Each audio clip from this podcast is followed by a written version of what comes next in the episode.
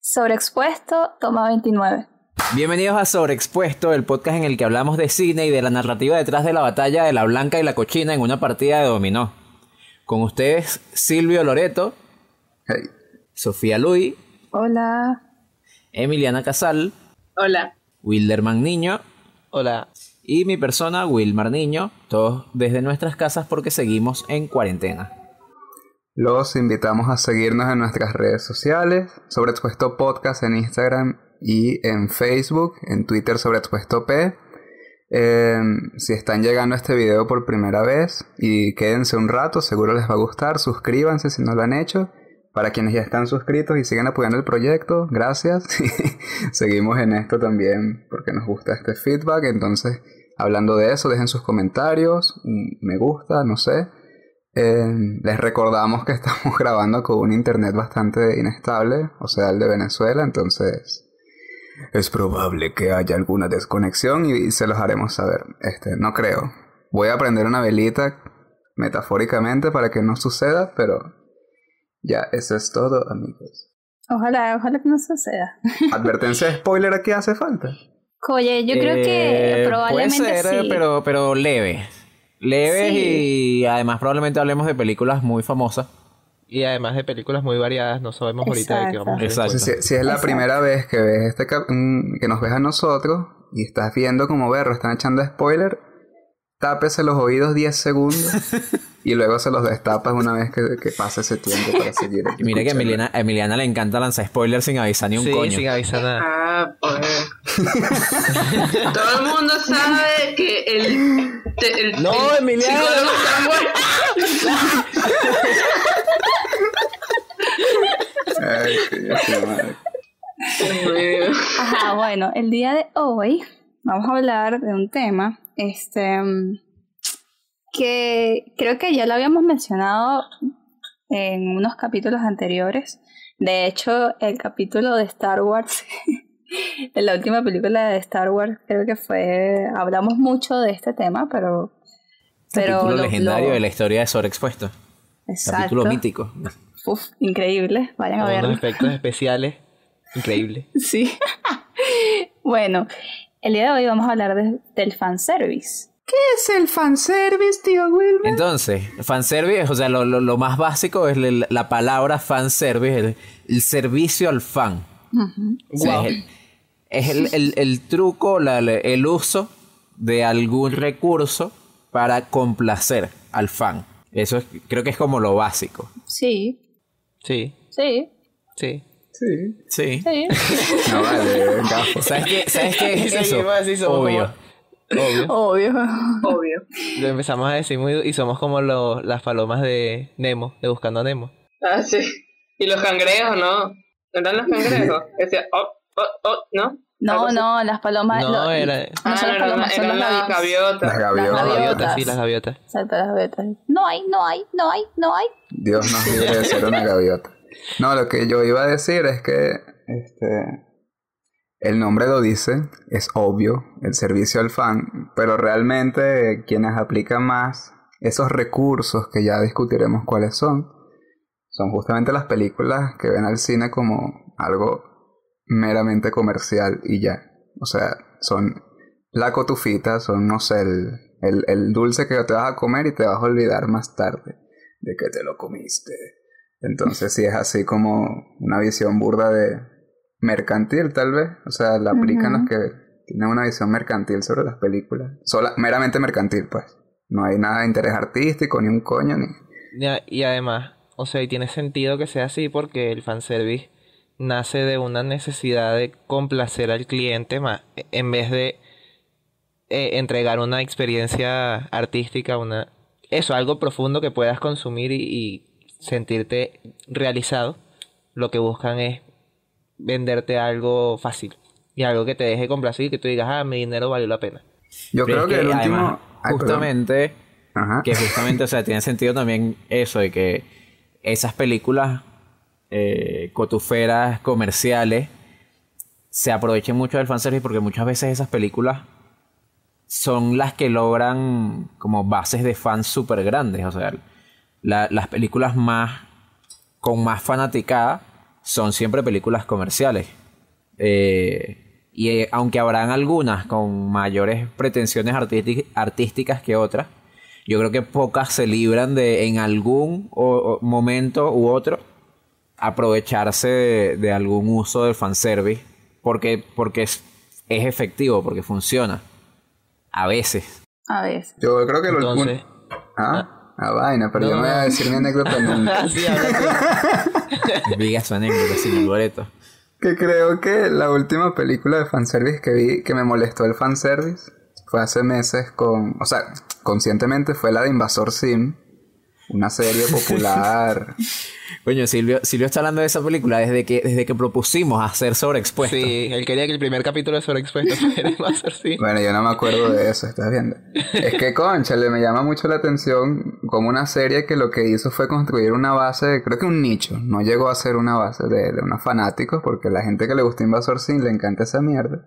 Serie de Nickelodeon. Pues sacaron una película que es y que una continuación, no es continuación nada, es puro fanservice porque te muestran el humor bizarro, los personajes idiotas de siempre. Es, es eso. Y yo como, bueno, muy bella la película y me hiciste recordar mi niñez, pero... Amigo, me estás vendiendo gato por liebre. Esto no es nada de arte, ¿no? Coño, estás jugando con mi nostalgia.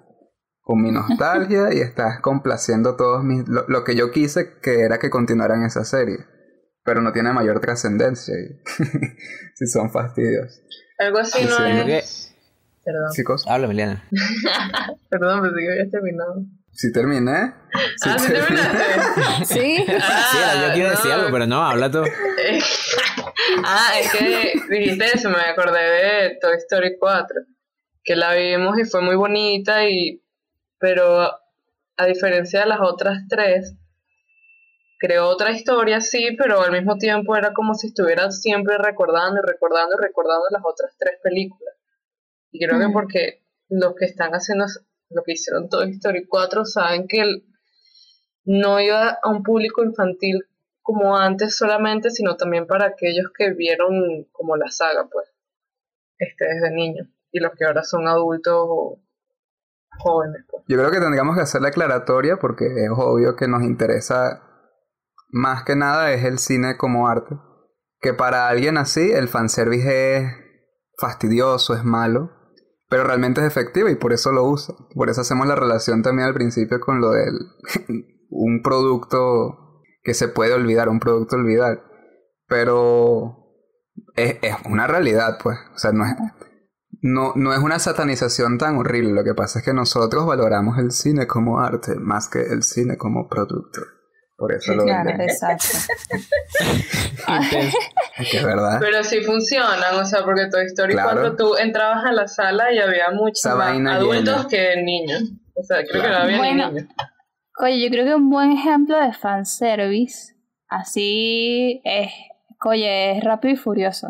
Sí, yo también. O sea, Rápido y Furioso lo ha logrado demasiado, ya tiene no sé cuántas películas, 11 películas de Rápido y Furioso, y es fanservice toda la película, todas las películas que han hecho es un fanservice. ¿Qui- ¿Quieres hablar de las tres categorías que encontraste, Sophie? A ver, sí, puedo Porque, creo que- nombrarlas. porque yo, yo pensé en la tarde que Rápido y Furioso lo tiene todo. Tiene las tres. Es el combo fanservice completo. Entonces...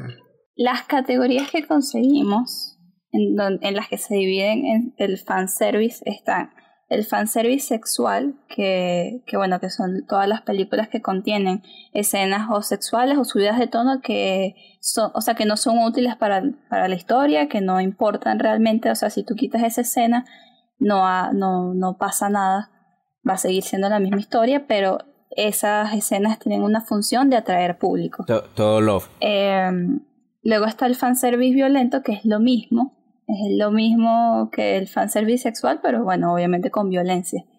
Y luego está el fanservice nostálgico, que sería como Star Wars, por ejemplo, eh, que hace referencia a momentos anteriores de alguna saga, alguna película o eh, una serie de televisión o en general de la cultura popular.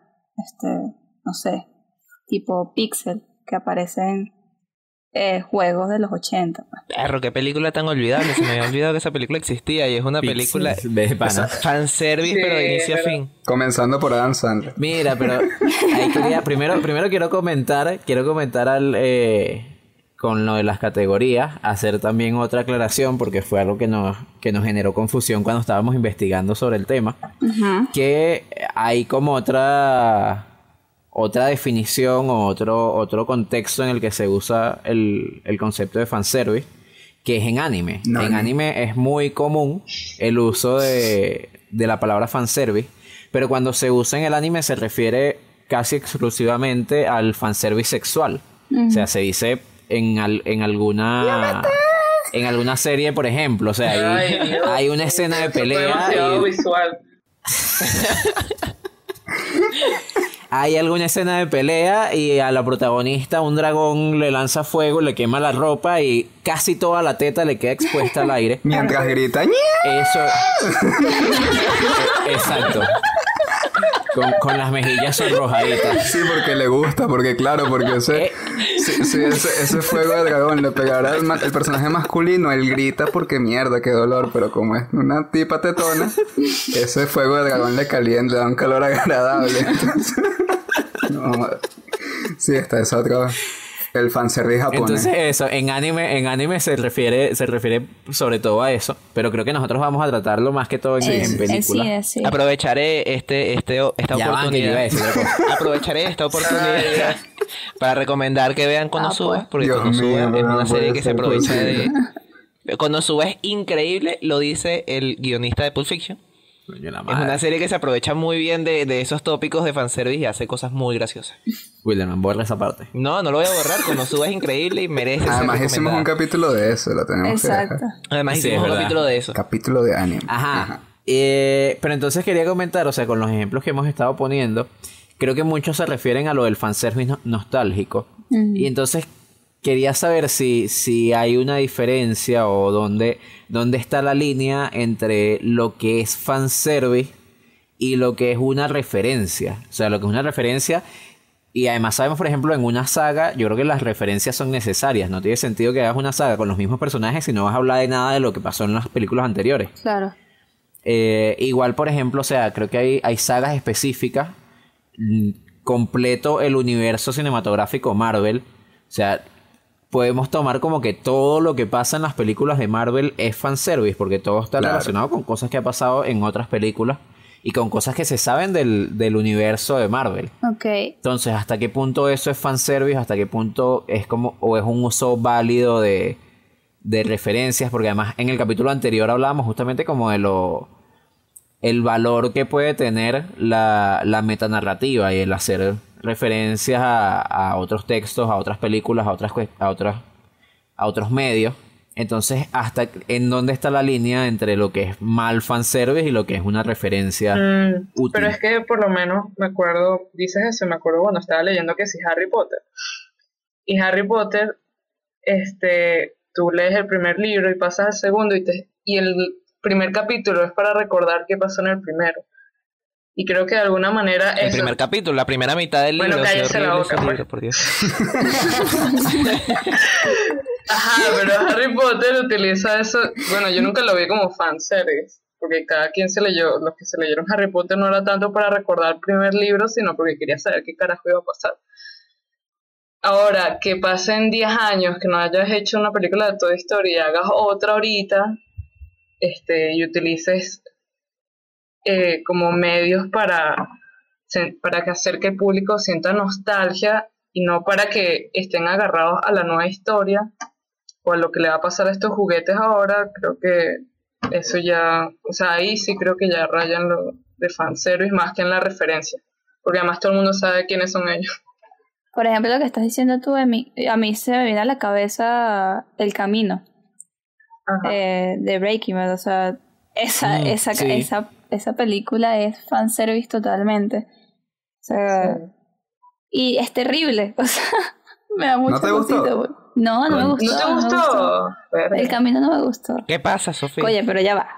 Ya va. Pero, o sea, a mí me gustó, pero por el fanservice. O sea, yo ahí entiendes como no me, no es una buena película, Pero si soy fan de Breaking Bad, Es lo que hablamos en me el capítulo perdido. demasiado, pero Exacto, es que es fanservice. A mí no me pareció que capítulo fuera de No, pero fanservice. ya va. Esa película no me parece fanservice realmente. Es una secuela, una continuación. O sea, yo vi, yo vi la película, Ajá. o sea, yo me pasé una semana y media viendo Breaking Bad todos los días.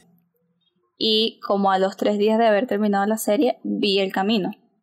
Entonces, tenía la información de la serie demasiado ¿Tú no fresca. habías visto el camino cuando, cuando hicimos el capítulo? No, porque si no, había No, visto porque la ya no he visto Breaking Bad.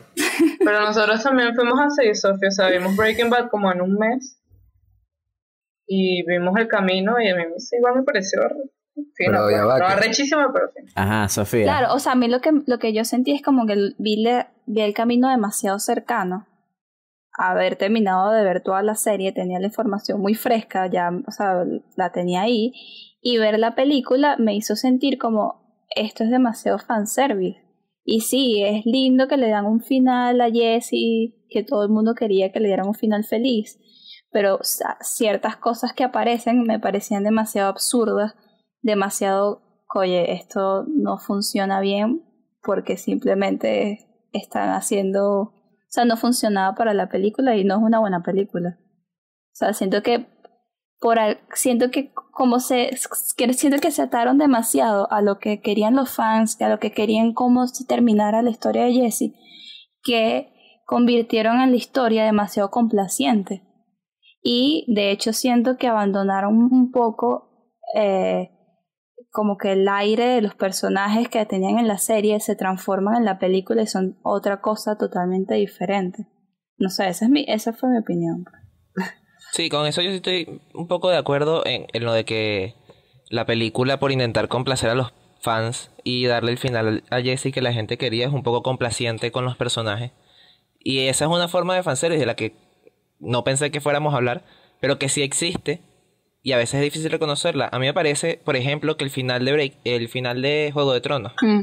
la última temporada de Juego de Tronos, está llena full de fanservice, pero fanservice de ese tipo, de, de ser complaciente y de hacer el final que los fans querrían y un final, un, un final tibio, un final que no, ter- no termina de tomar bandos y no podría molestar Pero a le nadie. salió en burda teoría, aunque fue malísima y fue malísima y a la gente le molestó. Bueno, pero es lo mismo que que, es lo Star que los fans están casi que, no los siempre fans sale están bien. casi que dame el libreto, yo lo escribo de nuevo.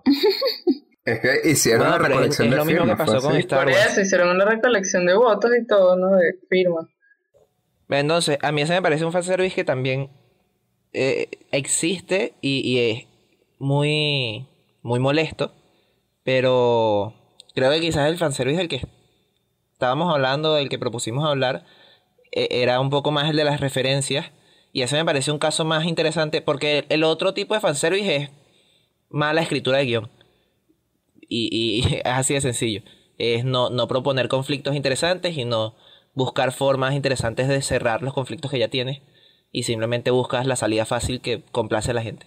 Pero las referencias me parecen interesantes porque los, lo- el fanservice que tiene, que hace muchas referencias, a la gente la suele molestar, pero yo no lo comprendo del todo porque suele ser eh, contenido vacío.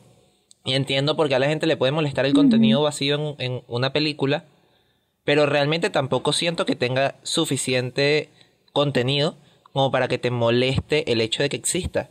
Por ejemplo, yo vi Rock One y a mí Rock One me, me gustó mucho, la de Star Wars, la de la de la película en la que eh, buscan los planos de la estrella Sí. de la muerte. A mí no esa me película a mí me gustó. burda y esa película está Sí, full de fanservice hasta arriba. ¿No te gustó? Yo la- me gustó la primera vez que la vi, me gustó burda que la vi en cine, pero hace unos meses la estaban pasando por televisión y la estaba viendo de nuevo y dije, qué mierda esta película. Pero bueno, no me acuerdo muy bien por qué pensé eso. Porque es que había un momento que pasaba una vaina y era así como que, ah, tú eres hija de no sé quién, ven, yo te ayudo. Era como que, no, eso no... Sí, esa parte es extraña. Pero bueno, después Pero es que eso pasa una mu- o cosa sea, eso es gigante y la como- persona se muere y es como... Eso ah, es un feo. tópico de Star Wars.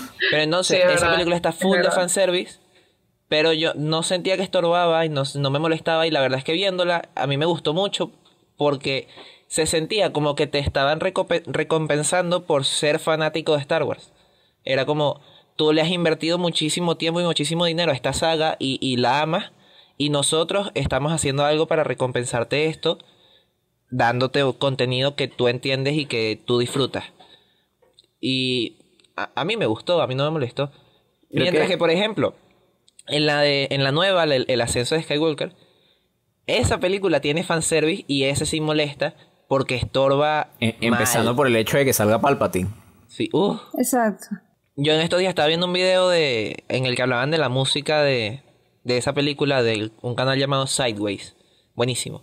Y hablaba de cómo usaban la música en, en The Rise of, Skywalker. Y decían, básicamente decían que a punta de fanservice dañaron la coherencia narrativa que tenían los, los temas de Star Wars. Porque, por ejemplo, en, en un momento, en el momento en el que Luke empieza a alzar el, el X-Wing, la nave, la alza del agua, en vez de poner un tema de look o un tema de la el tema de la fuerza o algo que funcionara con lo que estaba pasando en ese momento, ponen el tema de Yoda, aun cuando Yoda no tiene nada que ver con eso, solo porque el tema de Yoda fue el que sonó cuando Yoda alzó el X-Wing del, del, agua en, en, la primera trilogía. Eso es fanservice chimbo, porque es una referencia que solo funciona si conoces la referencia mm. y que termina eh, dañando un poco las intenciones artísticas del tema en, un principio. y como eso hay miles en esa película. Dios mío, esa película. Uno que es un, uso particular que es en, que aparece en Rogue One, que es la frase del robot. Sí. O sea, cuando el robot gigante dice lo de I have a bad feeling about this. Que es una frase de Han Solo en la serie, en la saga original es como la frase que repite siempre. Y en Rogue One el, robot la dice en un momento en el que por sí solo la frase es graciosa, porque además creo que la empieza a decir y alguien lo interrumpe. La frase funciona incluso si no conoces la referencia, o sea, es gracioso mm. que, el, que, el, robot lo diga, pero si conoces la referencia, es como, es eso, es, es una recompensa al fan, es una recompensa al que entiende la referencia. Creo que en ese caso funciona no, yo creo que no funciona el fanservice es justo eso, cuando, cuando estorba, cuando está de más. Y por eso también a mí me parece, o sea, no, no deberíamos reprochar o juzgar inmediatamente el fanservice solo por ser fanservice, decir que es malo o que daña el arte, cuando en realidad en muchos casos a mí me parece que termina aportando. Por ejemplo, en Marvel, en la última en Endgame, esa película está full de fanservice, pero de, de ese tipo de guiños de metemos en, en medio de la pelea, eh, el, de la pelea gigante increíble, metemos 5 segundos de escena en la que Rocket le dice a, a Bucky que le va a robar el, el, brazo. Ese momento es muy gracioso y no, y no daña a la película. Y si no estuviera, yo siento que sería una peor película. Y es evidentemente fanservice. Pero es un fanservice que, que te llega al corazón, ¿sabes? o sea, eh, o, es más o menos como eh, hablando de Rápidos y Furiosos que ustedes lo sacaron. Es la escena en la que O'Connor se va y suena la musiquita y como eso, no tiene sentido si no se hubiese muerto la película no, no, no tiene tanto peso o sea tiene peso obviamente se están, se, están separando pero no tiene el peso suficiente como para llorar pero lo hacen porque ese señor se, se murió y ese es uno de los momentos más dolorosos eh, ese, lágrimas de masculino ese es uno de los momentos más dolorosos para los mecánicos de todo el mundo. los mecánicos. Y, tuvieron, y, esa gente tuvo una experiencia artística única a punta de fanservice y es algo que no se les puede quitar. Claro. La experiencia que puede tener alguien con una película, incluso si lo hizo a punta de fanservice. Lo que pasa es que yo, yo lo que siento es que es que fans, yo no siento la palabra fanservice como con una connotación negativa. Tipo como el efectismo, por ejemplo. O sea, creo que el fanservice es, tiene que responder a un tipo de películas que obviamente son películas de, o sea, comerciales que, que, bueno, nada, esas son sus características, tienen que ser así porque sí, así han, tenido éxito y así funcionan. Y justamente es lo que estás diciendo tú, eh, Wilderman. Eh, si en Rogue One funcionó, es porque, bueno, emplearon bien el recurso del fanservice y porque conocen bien a sus fans y porque conocen la historia que tienen y porque pudieron usar ese, sí, ese, esa herramienta para, para enganchar más. Que no funcionó en la última, bueno, ya sabemos por qué. Pero, tipo, o sea, yo no sé si ustedes ven fanservice como algo negativo. Les tengo una, No una pregunta más o menos intensita. O sea, estaba pensando aquí. En, en Hollywood, el fanservice aplica la mayor parte del tiempo a, o a universos expandidos o a sagas. O sea, unas sagas de películas, porque bueno. O sea, mientras más larga es una saga, hay mayor propensión de fanservice, como Rápido y Furioso lo demuestra. Star Wars también ha caído en lo mismo. Marvel también. Ahorita estaba buscando como el traje original de Black Widow, porque quería hacerles un primero. Tengo dos preguntas. Una primera que es normalita, que es sobre. Ok. El traje original de Black Widow es todo sexy, no sé qué. Tú te buscas una Black Widow que es Scarlett Johansson. Y de paso le pones un traje como que mucho más sexy que el que tiene el- el- la, la primera, la primera versión. ¿Eso sería fanservice? ¿Es una referencia, un guiño o qué sería? ¿Qué creen que Yo creo- sea eso? Pero yo creo que eso entra dentro del fanservice sexual, un poco. Sí, es sexualización, la están sexualizando. Sí. Aunque también que, que hasta qué punto es aporta a la historia si eso es el personaje de Black Widow. No lo sé. O sea, yo no me a lo mejor el personaje de Black Widow es como ella, creo yo, el personaje de Black Widow va un pelo atado a su propia sexualidad. Yo creo que, por ejemplo, Mm. que creo que no lo hacen, pero si pasara, por ejemplo, con DC, que sexualizaran de más a la Mujer Maravilla, Ok. creo que ahí sería más fanservice, sobre todo teniendo en cuenta que lo interpreta una de las actrices más sexys de Hollywood, Vaina. Una de las mujeres más bellas del planeta. Pero no es mentira. Por Dios, me vas a decir que no es Me vas a bella. decir que Gal Gadot no es una de las mujeres más hermosas del planeta. Entonces, Eh, eh, es una pero, amazona en pero el personaje, pero el personaje de la Mujer Maravilla no necesariamente, o sea, no, no aporta al personaje el hecho de, de estar sexualizada. Creo que en Black, Widow, en Black Widow un poco sí, porque ella es una espía. Pero eh, hay una, ¿ustedes recuerdan de alguna escena? ¿Ustedes recuerdan de alguna escena donde sexualicen el personaje? Tipo, una escena donde Scarlett Johansson, no sé, no tenga alguna prenda o, o haga una En- pose Es o que, que... es que, Iron- es que en justamente decir que, que más bien me parece que se contienen demasiado con lo mucho que hay podrían sexualizar a Black Widow. Hay una película, no recuerdo cuál, creo que es en una de Iron Man o en una de Capitán América, no me acuerdo, que sale en medio de un ring de boxeo. O sea, que ella aparece, hay, hay una gente boxeando y ella aparece y tiene una blusa como súper, súper reveladora y es como, Dios mío, es Scarlett Johansson. Lo busca No, pero inmediatamente en Google ¿no? Imágenes. No, vale. Mire, y, y, y pensando en eso y, el- y que pusieran a Aquaman como Jason Momoa, ¿no sería un- una, también una suerte de Sí, fanservice? yo creo que sí. Claro. O sea, Sí, Cuando fanservice sexual en. Crepúsculo, Sí, sí. en Crepúsculo que, que Jason, Sí. Jason se llama, Eh, sí, se quita Jacob. la camisa, Jacob, Jacob. se quita la camisa cada tres minutos, es como, Sí, Sí, sí, claro, sí. también. Pero era un hombre lobo, pero era un hombre lobo. Mira, el comentario fuera, fuera de topic totalmente. Yo Tienen que ver tengo los uno. tras cámaras, los tras Ay, cámaras de, Crepúsculo, de Eclipse.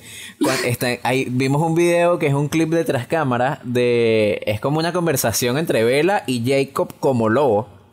Pero para grabarlo, disfrazaron a- al actor de. O sea, le pusieron un traje de esos de. Un traje de verde, un traje verde. un traje de pantalla verde. Y tipo, ella le acaricia en algún momento la cabeza y él se agacha para que le acaricie la cabeza y están demasiado incómodos los dos. Porque después lo cambiaron y pusieron un lobo. Y fue como, ¿por qué coño pusieron a este carajo en esta escena? Pásalo, Sí, pásalo, la película es un lobo. eso. Podían poner a cualquier otro, marico. Podían poner... Sí. Podían poner un Porque además creo que él no habla como lobo. No, me acuerdo. Por- o por lo menos él no habla en ese, en el tras cámaras él no habla. Exacto, él está ahí agachado, acariciado así y... Con cara de póker Vela, queriendo ¿cómo se llama ella? Se me fue el nombre. Ah, Christy Kristen Stewart. Stewart acariciándole la cabeza así con el traje verde. Le quisieron hacer una maldad, pobrecito. Sí, sí, esa es una broma que le hicieron al chico. ¿no? Sí. Ahora, ese, ese, esos tras cámaras son fanservice o no son fanservice. Eso es lo que iba a decir. Yo creo que yo creo que está pensado como fanservice y por eso tiene que ser ese carajo. Porque si es otro, ¿para qué coño la tipa lo va a ver? ¿Para qué yo voy a ver? Exacto. Pero sí, en, en Aquaman, por ejemplo, hay un fanservice sexual balurdísimo. Balurdo, balurdo, porque yo me acuerdo que lo único bueno que decían de... Bueno, no sé, al parecer no estuvo tan mal, yo no la vi nunca. Ay, es Pero lo que decían es como, ay, esa película es una mierda, pero Jason Momoa era lo No, que no, hacían. y no solo Jason sí. Momoa, ¿Has sino la Jason chama Momoa esta, la que ahora... Jason Momoa así. No solo Jason Momoa, la bicha esta que ahora tiene, que le pegó a Johnny Depp y está, Ah, la demandaron por assault, asalto. O sea, Sí, sí. Por violencia. eso, violencia física. Exacto. ¿Cómo se llama ella? Bueno, esa tipa también, Ya- ya la o sea, todo el mundo estaba de que, "Ah". Y obvio, pues la bicha es burda de sexy. Amber, Amber Heard. Heard, Heard, Heard, no sé. H-E-A-R-D. Creo, creo que el fanservice que más cuesta identificar como algo malo es el nostálgico. El nostálgico tal vez... Bueno, y el violento porque las escenas de acción son arrechísimas. O sea, uno se las disfruta sí o sí. Ajá, yo quiero hacerle una pregunta. Un fanservice, es que no, no estoy clara, pero cuando leí la broma de fanservice violento, no sé por qué me vino en la cabeza de Rey.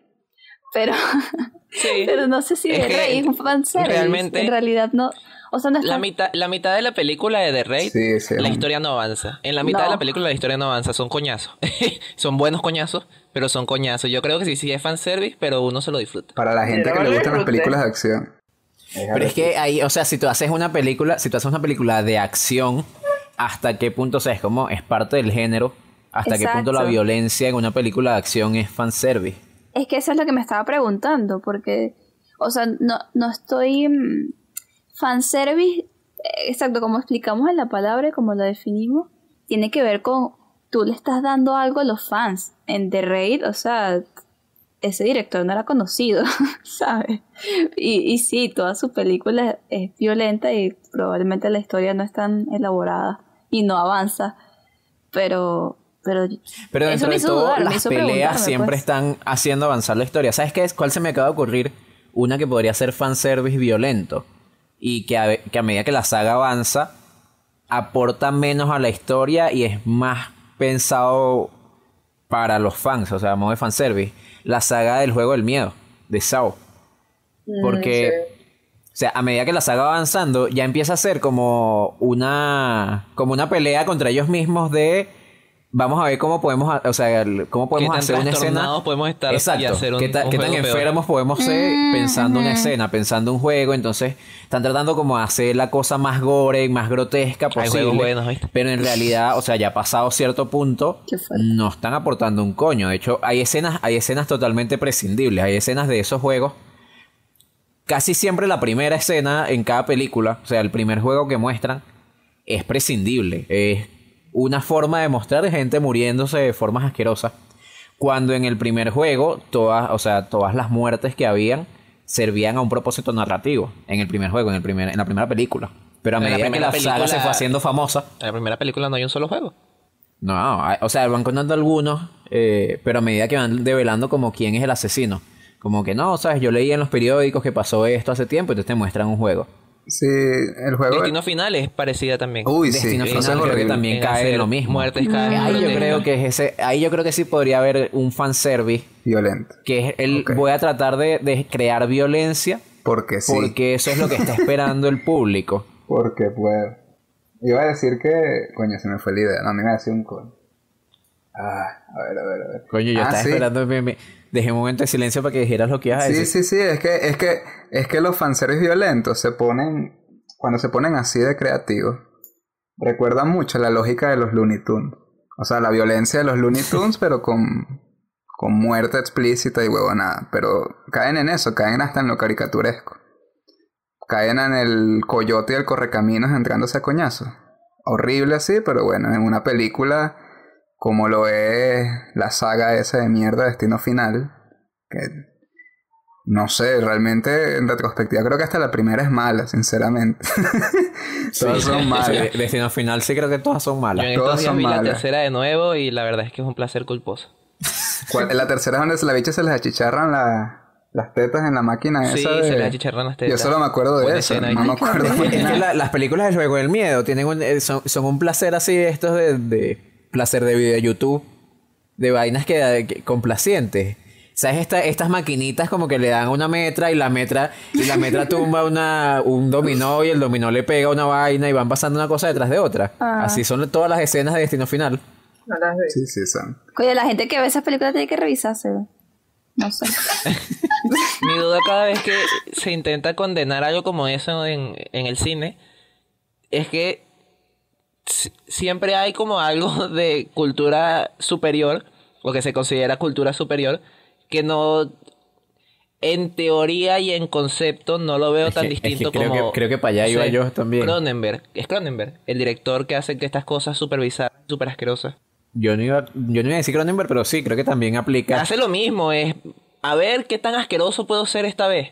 Y, y es disfrutable, a mí me encanta la única película que hice de, de ese hombre. Me gustó muchísimo y me gustó eso, lo, lo asqueroso y lo bizarro que era. Pero después veo eh, Destino Final y es el mismo concepto, pero es Pero mucho sin más el alma. Sin el alma.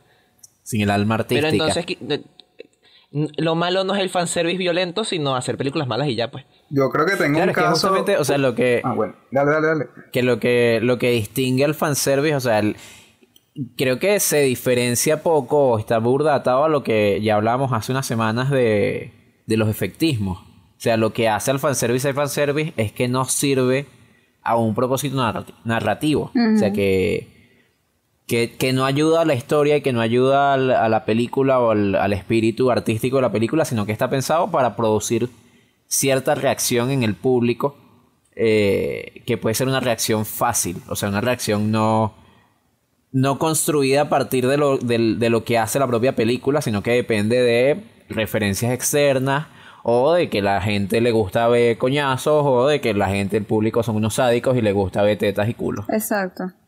Porque, a- hablando, o sea, el caso que yo iba a poner, que yo iba a poner un caso con lo que dijo Wilderman también, que es Tarantino, por ejemplo. O sea, Tarantino yo creo que parte justamente del... eh, voy a ver, o sea, qué, qué tanta violencia puedo mostrar, o sea, y voy a mostrar la violencia de la forma más exagerada posible, pero, pero no, no es solo eso. O sea, por encima de eso, construye buenas historias, construye Claro. buenos guiones- construye buenos diálogos.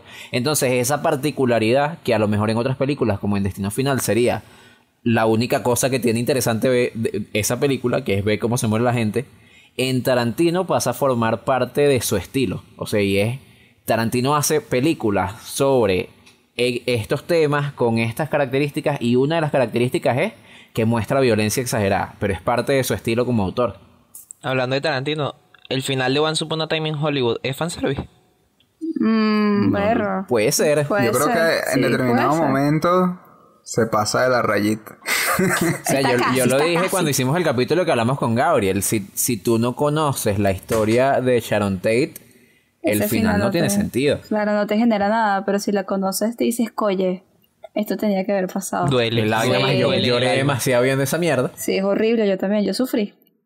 Miren, este, pensé en un caso opuesto que creo que sería, o sea, el caso opuesto de un fanservice violento, que es algo que no te están pidiendo y que lo das súper explícito y generas un resultado horroroso en taquilla y en crítica, que es por ejemplo un film serbio.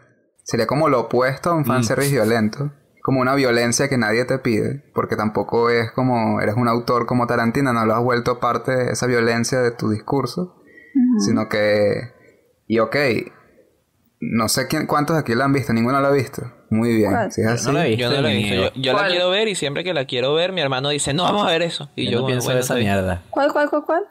¿Cuál? Un film serbio, a No, Serbian no. Film. No. Bueno, la violencia sí hace avanzar la historia, pero llega un punto en donde no es necesaria, pues es de verdad muy desagradable. Y, sería también, sería el polo opuesto, me parece a mí. Porque, no sé, también estuve buscando unas entrevistas de ese director y se comporta un poquito como Gaspar Noé cuando lo critican.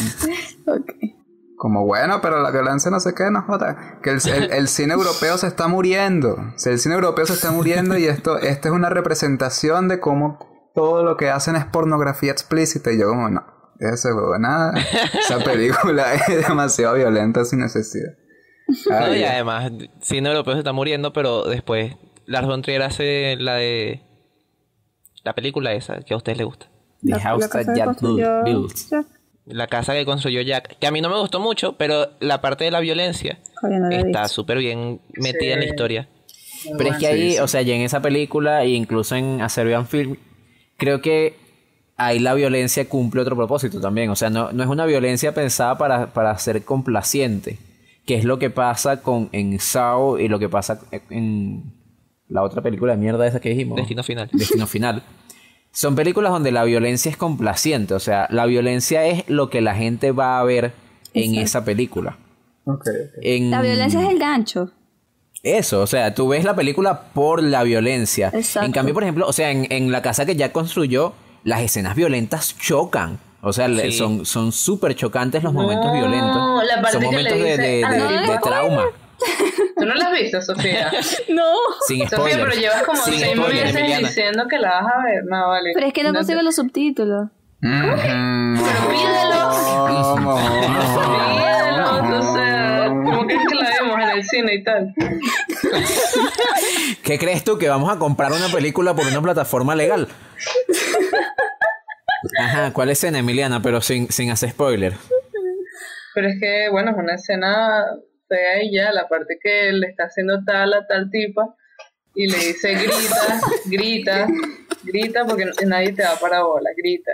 Y bueno, sí, está Lars von Trier está honestamente esa enfermo. parte es me horrible, yo preocupa. lloré. Bueno, no sé si lloré, pero estuve Pero eso, a, a eso es a lo que me refiero. O sea, la violencia en esa película no es nada complaciente. La violencia en esa película es, es chocante. Le corta la pata, le corta la pata a un, a un patito. Eso es sí Sí, mentira. feo. pero es mentira, es mentira. ¿En serio? ¿Ustedes es están seguros? yo no sé. estoy ¿Y cómo hizo que Esa vaina se patito veía demasiado real. nadara raro? ¿Cómo hizo que nadara Le chueco? pusieron Ah, ah. una piedrita y la amarraron, La una piedrita. No me convence, Ah. no me Sí. convence. Yo creo que... No, ya, La risa de Emiliana es buenísima. Esa patita era mentira. Capaz ya era mucho y le hicieron una pata de plástico. Una prótesis. Emiliana, yo creo que la, la gente, la gente que hace sitcoms te escucha tu risa y quitan esa risa de mierda y meten la tuya así, que buenísimo. Porque Es ay, no, muy no tengo bueno. miedo de reírme. No, no, es muy buena, no lo digo para burlarme, después me da demasiada risa. Mira, ¿sabes? Estaba pensando, viendo las categorías de fanservice, creo que hay otro que a lo mejor no, no está en esas tres categorías, pero que me suena que puede ser un, un uso habitual del fanservice, sobre todo en series. eh, o capaz hasta en sagas muy largas, creo que en Harry Potter pasa, que es el fanservice romántico. El fanservice Ah. de dos personajes que tienen una relación que en realidad no aporta un coño a la, a la, a la historia. estás hablando tú. Me estás hablando de Harry y Ginny, me estás hablando de Ron Por y ejemplo. Hermione. De Ron y Hermione. Ron y Hermione es demasiado fanservice. cualquier relación es Harry Potter. fanservice. Cualquier. Pero sobre todo No, esa. vale, no, no, no, no, no, no, no te metas con Harry Potter. Vete de acá. Cualquier relación es Harry De hecho, Potter o no sea, Claro que no, yo me acuerdo cuando ejemplo- leí, cuando Harry se da cuenta que le gusta Ginny y es demasiado, Pero demasiado spoiler. Bueno, pero ¿cómo que, cómo que spoiler? ¿Qué coño spoiler estás hablando? Es que, claro, es que es bonito porque es fanservice. No, porque es lo que los no es fans estaban yo esperando no- durante todos los durante yo tantos estaba- años. Realmente Yo esa, esperaba- esa, esa parte no es fanservice. Yo me espero, yo No, no me pero yo estoy hablando eso. sobre todo de la de Ron y Hermione. Sí, la yo de Ron Hermione, eso. Hermione es Ah. fanservice. Sí, yo pero siempre igual tampoco lo, eso. pero yo no que lo esperé, pero tampoco me, tampoco es como que indagan demasiado en el amor entre Hermione y Ron, pues. No, pero te dan una escena así que le dan un besito y tú dices, yes.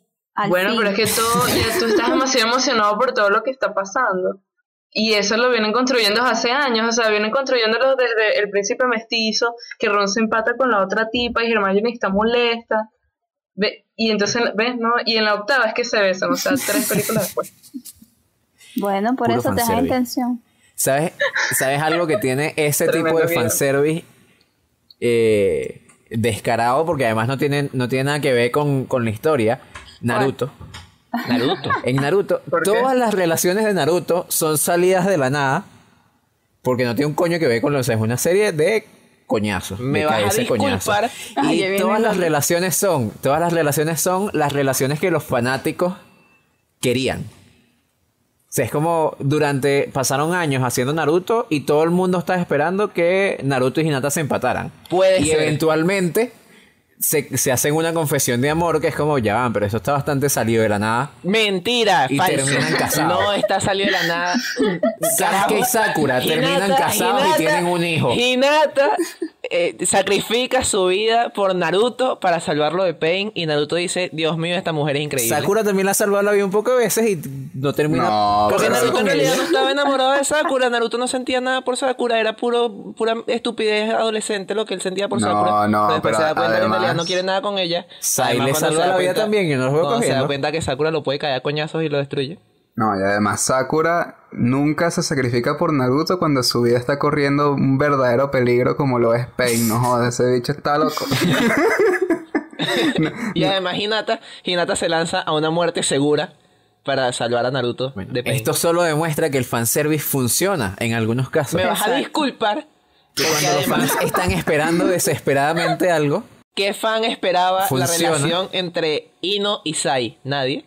¿Qué les pasa? era demasiado... Sí, yo no sé qué pasó ahí. Yo pensé que Sai era gay, pues. Sinceramente. Sí, la verdad todo que el mundo. O sea, no- y no Por entiendo ejemplo, por qué no lo Chicamaro y la, la del viento. Esa, era un- esa es una relación No, demasiado fanservice hecha por los días- fans, crea- estos días inventada por de los nuevo- fans. Yo en estos días vi de nuevo las peleas del examen tuning y en esas peleas hay una tensión sexual interesante. Sí, sí, sí. El hecho es, ese es un tipo de fanservice también común y que, que además me, me llama, la- me suena mucho de anime. Pero yo creo O sea, estoy que no tratando es- de buscar ejemplos ya- de series ya ahí o de A mí me parece que eso no es fanservice. O sea, yo siento que cuando hay una saga o una serie, o sea, hay más propensión a que se elimine, se ponga difusa la línea entre referentes o narrativa y fanservice. Porque ver Naruto, Naruto son un verga de capítulos. Eso es como conocer a alguien. O sea, tú conoces a unas personas y a veces tú te- en tu cabeza empatas a gente entre ellas. Como, coño, esto sería buena pareja. No sé si serían fanservice, pues es como verlo, vale. Son tus amigos y se, se empataron al final. Y además Naruto dura 700 capítulos y desde el principio Naruto conoce a toda esa gente y al final se termina empatando con alguno. Con el que sea que lo pusieras que se empatara lo consideraría. claro, o sea, la, la gente A menos que crece. de repente, de repente en el capítulo 650 aparece un personaje nuevo y resulta que es el amor de la vida de Naruto y entonces sería Tú, tú querías, salido de la nada y sería un Once Upon a- un How I Met Your Mother. tú querías que esos niños de Mother, 12 ¿verdad? años que se están matando en una guerra no tuvieran vida sexual, vida amorosa, no. no, Pero, no sé. pero la relación entre Sasuke y Sakura es bien salida de la nada. No Bien tiene sentido tóxica. narrativo que ellos, dos que ellos dos terminen juntos. Yo creo que en realidad fue una noche alocada y salió Sadara de ahí Ver. y bueno, Sara- Sarada. salió Claro, Sarada de ahí, Sofía, bueno, Sofía está tan inmiscuida en la conversación. Miren, ¿saben qué es fanservice? Ajá, ¿qué cosa? Hablando de Hermione y Ron, que incluso aunque termine, aunque, aunque haya terminado la saga, los fans quedaron tan revueltos por Ron y Hermione que le tuvieron que preguntar a la directora como, a la directora, a la escritora, como, ajá, pero ¿qué pasó con ellos? ¿Qué pasó con ellos? ¿Qué pasó con ellos? ¿Y saben qué respondió J.K. Rowling? Que. Ron era gay. Que se divorciaron. Eh, Sí. Que proba- probablemente, sí por como eran ellos, se iban a innecesarias.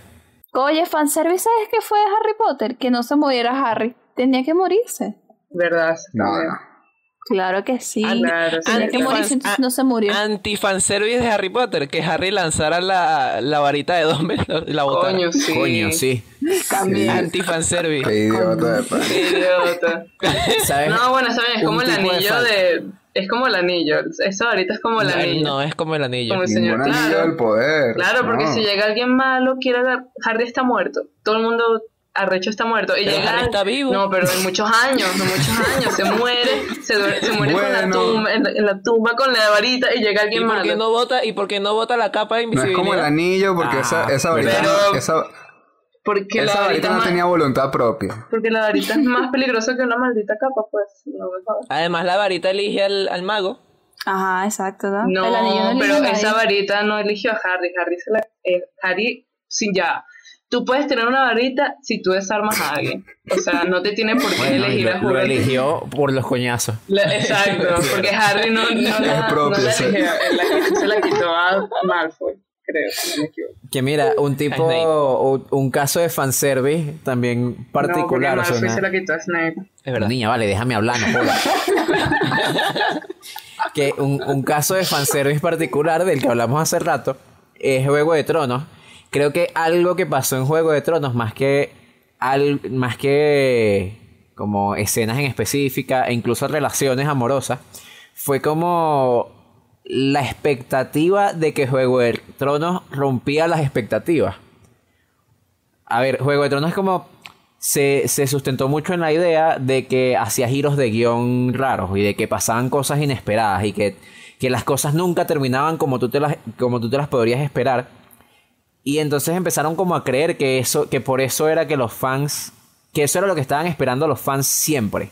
Que todos los, que todo tuviera un giro de guion inesperado. Mm. Y eso en parte fue lo que produjo todas las molestias de la última temporada. Porque creo que llega un, llega un punto en el que ya los fans esperaban esperaba que hubiera una resolución satisfactoria. Entonces, por ejemplo, en el antepenúltimo capítulo, que es la batalla contra los caminantes blancos. Spoiler, spoiler. Spoiler del penúltimo capítulo de Juego de Tronos. cuando la persona que mata al Rey de la Noche. Ay, Dios mío, no. No es el protagonista de la serie. Es súper anticlimático. Y entonces, y es muy diferente a algo como, por ejemplo, La Boda Roja, que es a mitad de serie, que es un hecho que cambia muchísimo la historia, pero la historia Oye, continúa. sí, la boda pero roja ya es... es, es ese momento o el, o el final de la primera temporada. Son los momentos que te marcan como, Sí. verga, en esta serie se puede morir quien sea, en esta serie puede pasar cualquier cosa. Pero cuando ya estás terminando y necesitas darle una resolución a la historia, Bueno, siguió pasando cualquier el cosa, hecho- puede pasar cualquier exacto, cosa. Y exacto. Es ahí. como, es como nosotros le hemos vendido al público que aquí puede pasar cualquier cosa, así que voy a contradecir el final obvio, que es que John pelee con el, con el Rey de la Noche. Sí, Y, además, y además termina que te un preparan final la escena, insatisfactorio. te Ajá, preparan, la escena, y todo. casi como un western, pues. O sea, los bichos ahí con las Sí. pistolas y vaina y de repente no. Y el tipo se va y se va. Sí, sí. De pana que bola. Y, y ay, es demasiado salido de la nada. Qué asco de final. Y es por que Dios. creo que ahí yo es- sigo dolido, yo sigo herido. Creo que el, el fanservice falla cuando no, además de ser innecesario, que en este caso no necesariamente tiene por qué ser innecesario, pero es cuando lee mal el, las exigencias del público, lee mal lo que el público quiere, que es también, creo, lo que le pasó a Star Wars, a la última de Star Wars. O sea, la Star Wars episodio 8 generó muchas críticas entre el público. Y Star Wars 9 intentó como arreglar, remendar eh, las cosas que creyeron que hicieron mal en la 8, pero terminaron sacándole la piedra a todo el mundo. Sí, O es sea, que, te- por Sí. intentar ser demasiado complaciente, terminaron siendo estúpidamente complacientes. es que es que es eso. En otras palabras, es que el mayor riesgo del fanservice es que con- con- construyes la obra en un producto. Que, exacto, te pueden rechazar o pueden cantar. Ya no habría término medio. Es como metes a Juego de Tronos una serie tan buena en eso, en un producto que va a ser eh. evaluado por sus fans y este será una mierda o algo buenísimo y termina siendo una mierda así como así como tal. Entonces es como coño. Yo, yo cambiaría eso y diría, ellos están claros que eso es un producto, la cosa es cómo ellos venden, qué es lo que le están dando al cliente para que le, se enganchen con el producto y si les gusta o no les gusta. Es como que si, no sé, tú estás vendiendo una hamburguesa súper grande, sí, la foto está bella y cuando te la llevan es una cosita ahí chiquitica y toda fea. Es más o menos como... es Sí, más es o verdad, menos no cumple, eso, no pues. cumple las expectativas. Exacto, no cumple con las expectativas que tiene el espectador. Que hay, hay un caso también que me gustaría hablar, porque además Wilderman hace rato lo mencionó. No sé si ustedes han visto How I Met Your Mother. Claro. Emiliano. No, Todos los días. Con How I Met Your Mother pasó algo, pasó algo particular que a lo mejor es una especie de anti-fanservice. Que ellos hicieron, o sea, ellos empezaron a hacer How I Met Your Mother, eh, creo que fueron 10 temporadas, o sea, echaron 10, 10 años haciendo la serie. No vale, creo que menos. Creo que No, son yo- yo creo que 10 son 10, temporadas. 10, 8, son algo así. 10 Son 10 temporadas. sí. Se echaron 10 años haciendo la serie y el final de la serie lo escribieron en la primera temporada. O sea, desde la primera temporada ellos tenían pensado ya el final. ¿Qué fue lo que les pasó? Que a medida que la serie fue avanzando, obviamente van desarrollando los personajes, van escribiendo más cosas de guion, los personajes van creciendo. Y cuando termina la serie, o sea, cuando llegan al, capítulo final, que era el final que habían escrito hace 10 años, pega tan poco lo que uno ha visto de los 10, per- de los 10 años de, de evolución de personaje con lo que pasa en el capítulo final que los fans se sintieron demasiado decepcionados. Era como, esto no es lo que nos han... Esto no era lo que esperábamos, esto no es lo que han venido ¿Que la tipa se construyendo. Esto no es... No solo eso, que gracias Emiliana. ¿Vieron? Gracias. ¿Vieron como Emiliana? No dije no quién, ver dije la tipa. Los spoilers de Emiliana serán un fanservice. Ya es lo que los fans de Sobreexpuesto esperan. sí, sí. No, sino, o sea, terminan con quien termina él amorosamente. Tenía sentido en la primera temporada. Tenía sentido en la primera temporada cuando, cuando estaban construyendo esos personajes. Pero ya al final de la serie, en realidad esa relación no tiene. O sea, han pasado 10, 10 años mostrándote cómo esa relación no funciona. Ya, pero hay un es un final insatisfactorio. hay dos finales, o sea, hay dos finales alternativos, dos finales que grabaron. Está ese, que me imagino que fue el que sacaron al aire, y está otro, que es que pasa, todo termina feliz, pues. Este termina con este, ellos no se divorcian. y- Bueno, pero el que sacaron oficialmente fue ese, en el que todo se va al carajo.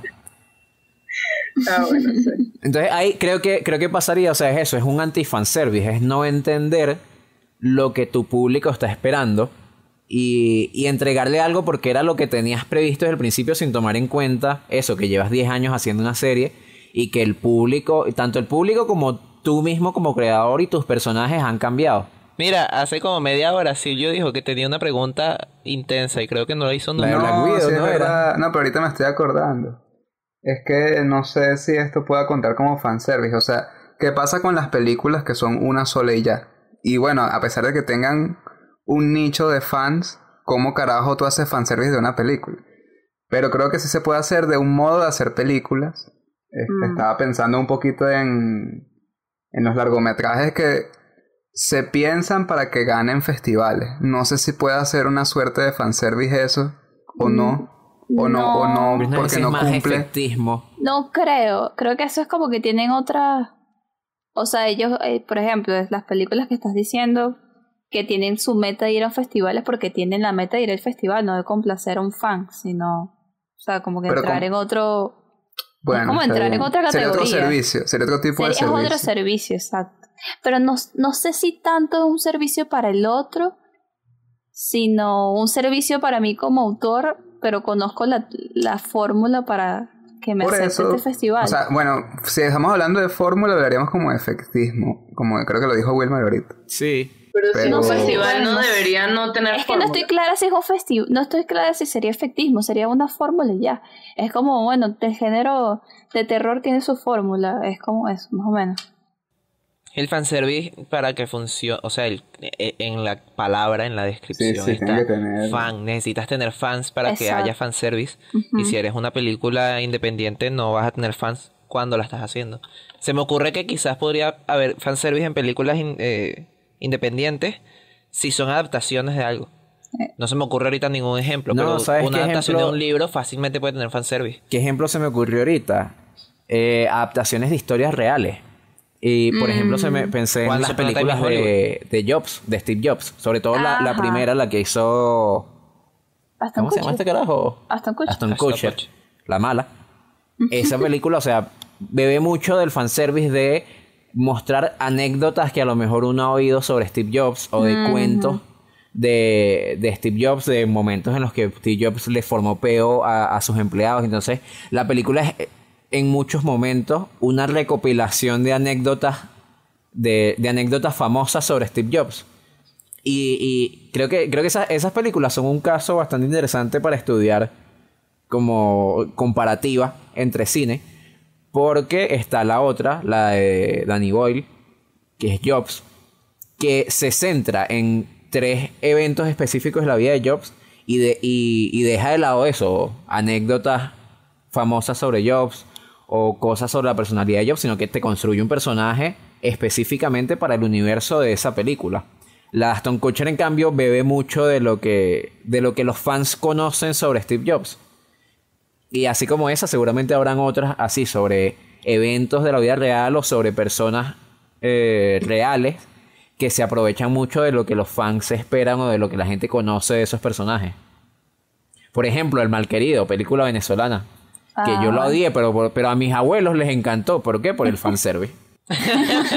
Pero las canciones eran buenas. Por Felipe Las canciones eran buenas. En Bohemian Rhapsody, las canciones. Bohemian fanservice. Rhapsody, eso, Sí, fanservice. eso, fanservice. La única Ah. vaina que tiene en esa película que es la música. 40 minutos de un concierto que a efectos de la película no aportan nada, pero es una eh, Yesterday. recreación de un concierto Exacto, increíble. una que todo el reproducción mundo de un concierto ver, que pues. uno puede ver por YouTube. Rocketman. Pero aún así uno se Ajá, pega exacto, yo iba a viendo. preguntar, ¿y Rocketman? Lo que pregunta de mí. No lo he visto. No la he visto. Yo tampoco. Pero mi Rocketman- computadora debería verla. Pero, ¿No la pero he visto? visto he visto pedacitos y sé que está la escena en la que él eh, empieza a volar tocando piano. Eso ya es un poquito más Sí, eh, es que es un musical, pues. aporta algo a Ah. el, el, el, el hacer algo así más no sé, surrealista, se podría Esa parte es arrechísima. que se aleja un poco de la realidad y de hacer una recreación fiel del concierto, ha- hace que tenga más valor artístico y que sea más entendible que lo pongas en tu película. En Bohemian Rhapsody es que literalmente hacen el concierto de nuevo. Se me ocurre también... O sea, creo que sí tiene fanservice, de- pero no es tan eh, como evidente como en Bohemian Rhapsody. Exacto. No, y además que ellos saben que ahorita to- ahorita como que se puso de moda de nuevo Queen y todo eso y es como, Sí. bueno, Por vamos eso. a usarlo. Pero Elton John yo no he visto que... así en, en adaptaciones. Se me ocurrió ahorita que hace poco vi de nuevo la de Dragon Ball Evolution. Increíble Hostia. película, de las mejores que existen. Qué película tan mala. Gran adaptación. Y eh, hay una parte cuando se encuentran Bulma y Goku, que obviamente en la película, si tú no sabes nada de Dragon Ball, es un chamo con pinchos que se está peleando con una tipa que no tienes ni idea de quién es. Y la escena la alargan mucho y alargan mucho la pelea. Y es una pelea como burda, atropellada y, es graciosa. Pero realmente en la película no tiene ningún sentido porque tú no sabes quién es, a menos que sepas que, que entiendas, la, la- entiendas Dragon Ball y entiendas que probablemente esa sea Bulma. Y eso lo hace gracioso. Mira, buen capítulo. Malas adaptaciones de anime. Sí. De hecho, la escena termina. La escena termina con. Lo último que pasa en esa escena es que ella le dice: Ah, por cierto, mi nombre es Bulma. Sí, y es como, exacto. eh, es el diálogo más estúpido de la vida. Y lo están haciendo porque los fans saben que es Dragon Ball y saben que, quién es Bulma y probablemente sabían que ese era Bulma. Y es como, ah, sí, es Bulma. Eso. Qué mal. Perfectamente claro mi punto. Verga, qué película de mierda. Bueno, de que- Podríamos hacer un capítulo entero Sí. solo de esa película. Yo en estos días estaba viendo esa película de nuevo en televisión y creo honestamente que es la peor película que he visto en mi vida. Ajá, pero entonces si vamos no a compararla, vamos a comparar esa para otro capítulo con la de. Death Note de Netflix Coño. y con la de Avatar y con la de Avatar de Shyamalan, no, con la de coño, Avatar la de Shyamalan. Verga, ¿cuál es peor? O sea, ¿cuál es La peor? de Death Note yo creo que queda bien parada. Yo creo Yo creo que de esas tres la de Death Note es la menos mala. Sí, en ese grupo yo creo que la de Death Note queda bien parada y eso es decir mucho. Bueno, vamos a incluir una cuarta que es la adaptación japonesa de Full Metal Alchemist, que es horrible. Coño, sí. No, y la de Mob Psycho. Vainas malas. Verga, Hay También. una adaptación Hay de una Mob Psycho. Malísima, Sí, malísima, una mierda. malísima. Bueno, Creo que no- no- no- Tenemos nos material. despedimos. Es que- Nos Es que despedimos existe, aquí. existe alguna adaptación buena de anime. Sí. Se puede adaptar el Oye, anime. la de la de Tom Cruise, ¿cómo se llama esa película? Ah, coño, de pana. Eh, Age of Tomorrow, qué buena Ajá, el película. filo del mañana. Bueno. Es arrechísimo. Ok. Bueno. Y, y nada, ya ni me acuerdo que tengo que invitar yo a estas alturas de la broma. Siempre se me olvida. Tienes que Así que- invitar. ¿A Los qué? invitamos a compartir el capítulo, a dejarnos sus comentarios, a suscribirse si no se han suscrito aún y a darle a la campanita. Tilín, tilín. Qué bello. Mira qué bello. ¿Viste? Ya, ya, ya me lo sé de memoria. Bueno, Increíble. estamos listos entonces. Ya Tilín, Wilmer tilín. lo dijo. Tili, tili. Corte.